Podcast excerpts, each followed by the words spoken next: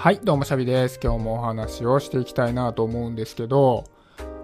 8月に入ってから結構バタバタしていて、この時期ずっと娘が夏休みに入っていることもあって、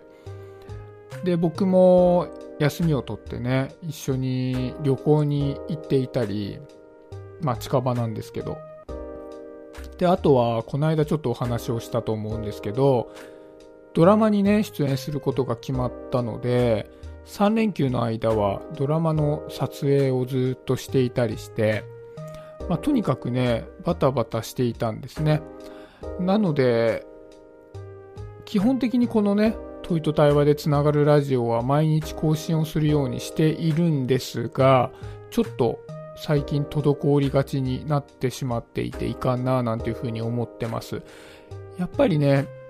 こう毎日ルーチンワークのようにすることっていうのはある程度何があっても時間を確保して続けていた方がいいななんていうふうに思っててやっぱり毎日続けているからこそあ今日はちょっとこういつもと違うなとかあ今日はうまくいったなっていうこう毎日の平行感覚が保てるというかなんかそういうあ今日の自分みたいなのを確認できる部分もあるので毎日やるっていうふうに決めているものに関してはね本当は忙しさの程度によって続けられなかったりっていうのはねやめておきたいというか続けると決めたものに関してはね、ずっと続けていきたいななんていうふうに思ってます。ただね、やっぱりね、僕は意志が弱いんでね、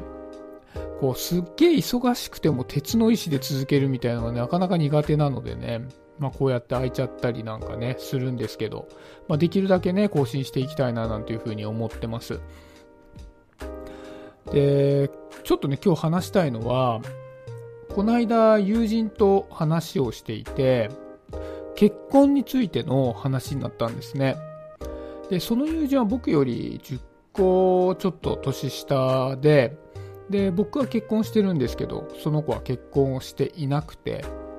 で、その子が言っていたことが結構印象に残ったので、その時に思ったことについてね、話をしたいんですね。で、まあ僕はね、結婚してもう11年目ですか。結構長く経ってるんですけど、その友人は今自分が結婚するっていうことがあまり考えられないみたいなことをね言っててでその理由が結婚をしたところでその人と心が通じ合える気がしないっていうようなことを言ってたんですねでそれを聞いた時にまあ確かになるほどなと思ったんですよ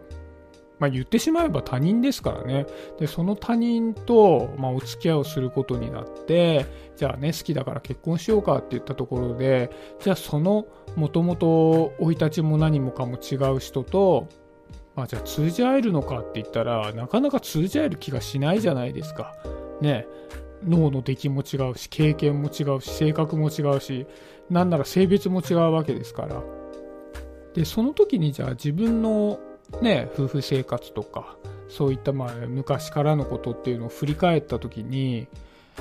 じゃあ、まあ、そういったことを乗り越えて、通じ合うことができているのかって言ったら、まあ、できていないと思うんですよね。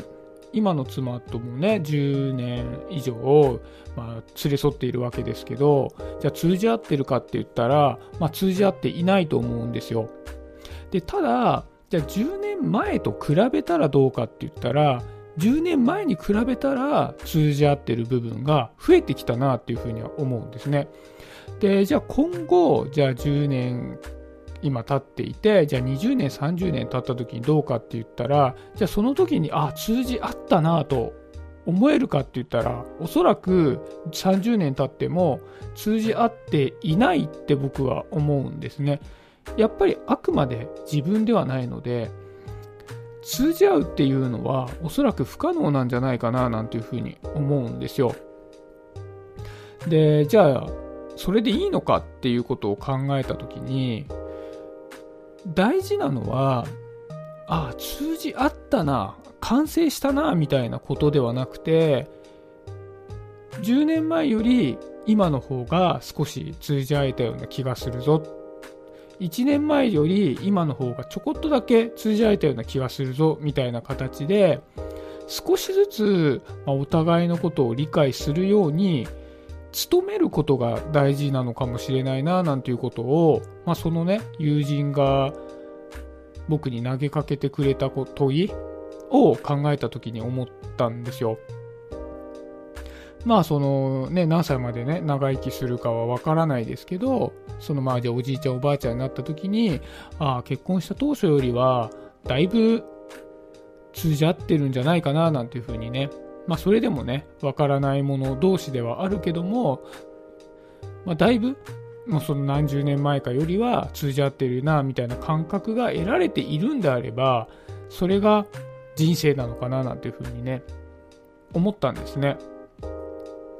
で、プラス、僕最近旅行にね、行った時に感じたことがあって、そういう、じゃあ、気持ちの面で通じ合うっていうのが、まあ難しいと。少しずつ通じ合っている部分が増していればいいっていうことはまあ一つあると思うんですけど、もう一つは感覚ってあるじゃないですか。例えばじゃあ今の時期だったら外で歩いてるとセミが鳴いてるんで、ああ、まあセミが鳴いているなっていうのが聞こえていたり、まあね、最近もう毎日暑いから、ああ、暑いなっていうふうに思っていたり、目の前に広がる景色が綺麗だなと思っていたり、まあそういった感覚ってあるじゃないですか。で、誰かと一緒にいたら、その感覚っていうのは、まあ近くなるわけじゃないですか。セミがすごい鳴いてるとこにいたら、お互いセミの声が聞こえているし、暑いところに2人がいたら2人とも暑いなと思っているし景色がいいところにいたら2人とも景色がいいなっておそらく思っていると思うんですけどじゃあ一緒にいるからって言って同じ感覚が共有できているかって言ったらそんなには共有できてないんじゃないかなっていうふうに思うんですね。まあ、セミの鳴き声が聞こえているっていうことそのものは共有されてるとは思うんですけど、ああセミの声がうるさいなっていうふうに思っている人がいる一方で、セミの声っていうのがほとんど耳に入ってきてなくて、何か別のことを考えているっていうこともあると思うんですよね。誰かと一緒に歩いていたらもう片や話に集中していて、セミの声なんかほとんど耳に入ってきてないかもしれないっていう具合に、五感って同じところにいてもそれほど共有されてないんじゃないかなっていうふうに思うんですね。で、例えば、まあ、最近ね、こうスマホで動画を撮る機会ってあるじゃないですか。で、動画を撮った時に、後で動画を見返したら、え、こんなに音が鳴ってたんだって思うことありません？例えば、ま飲食店でなんかご飯食べてる様子を、ま記念にちょっと動画で収めた時に、後で見てみたら、すごく食器の鳴る音がガチャガチャガチャガチャすごい聞こえてたりってするじゃないですか。でも実際そこでご飯を食べてる時は、ガチャガチャガチャガチャ聞こえてるなっていうのはそんなに気になってなかったのに、実際に見返してみるとすごいなってたなとか。あと僕すごい思うんですけど、子供と公園に行って子供の動画とか撮ったりして見返すと、めちゃめちゃ公園で声がしてるんだなっていうのに後で気づく時があるんですよ。やっぱり子供がいっぱいいるので、いろんな子供の声がしてるんだけど、子供と遊ぶことに集中してるから、そんなに声が気になってないんですよね。な全く入ってきてないわけじゃないですけど。これってカクテルパーティー効果って言って、人ってこう入ってくる情報が全部同じ割合でインプットされてしまったら生きていけないので自分の中で重要な情報と重要じゃない情報ってきちっとより分けられるようになってるらしいんですよね。だからすごく考え事をしてるときはさっきのそのセミの音とかその辺の風景とかっていうのは実はあまり情報としては入ってきてなかったりあとはそのね、遠くの景色にこう集中している時は暑さを忘れてしまったりみたいな感じで自分の中で重要だと思っている情報を積極的に取っていてその他の情報っていうのが遮断されるようにできているみたいなんですよ。まあ、カクテルパーティー効果っていうのは要はカクテルパーティーパーティーしている時っていうのはめちゃくちゃいろんな情報がまあ、あるわけじゃないですか。いろんな人がいるわけだから。でずっとその情報入ってきちゃったら誰とも話ができなくなっちゃうけどちゃんと会話ができているのはその一緒に話している人の話を選別して聞けるように、まあ、人間の体はできてるからだよっていうそういうことらしいんですけど。ってことはやっぱり誰かと一緒にいたとしてもその自分が注力している情報っていうのがお互いにあるわけでやっぱりこう感じ取る情報っていうのが同じところにいても違うっていうことになるわけじゃないですか。でなんでこの話をしたかっていうとさっきこう分かり合うっていうこと少しずつ前よりも分かり合っていくっていうのが重要なんだよっていう話をしたと思うんですけどプラスで同じ感覚を共にする時間っていうのがめちゃくちゃ大事なんだなっていうのをね最近思ったんですよ。でそれは旅行に行った時に旅行に行くとやっぱりね、せっかく未開の地というか今まで行ったことないところに行ったわけだからその場所のね風景とか音とかねそういったものをみんなまあ楽しもうとするわけじゃないですか。でこの間家族とまあ旅行に行った時に夜ね散歩に行ったんですよね。で旅館を出たらすごくね星が綺麗だったんですよ。でうわーすごいね星が綺麗だねって言ってしばらくね旅館の外で星を見上げてたんですけどこの時にその星が綺麗だねって言って星に注力しているっていう情報は共有されてるわけじゃないですか家族の中でね。その中で星を見ながら全く違うことを考えてたりっていうことはおそらくしてないと思うんですよ誰も。綺麗で感動してるわけだから。だこういった形でやっぱり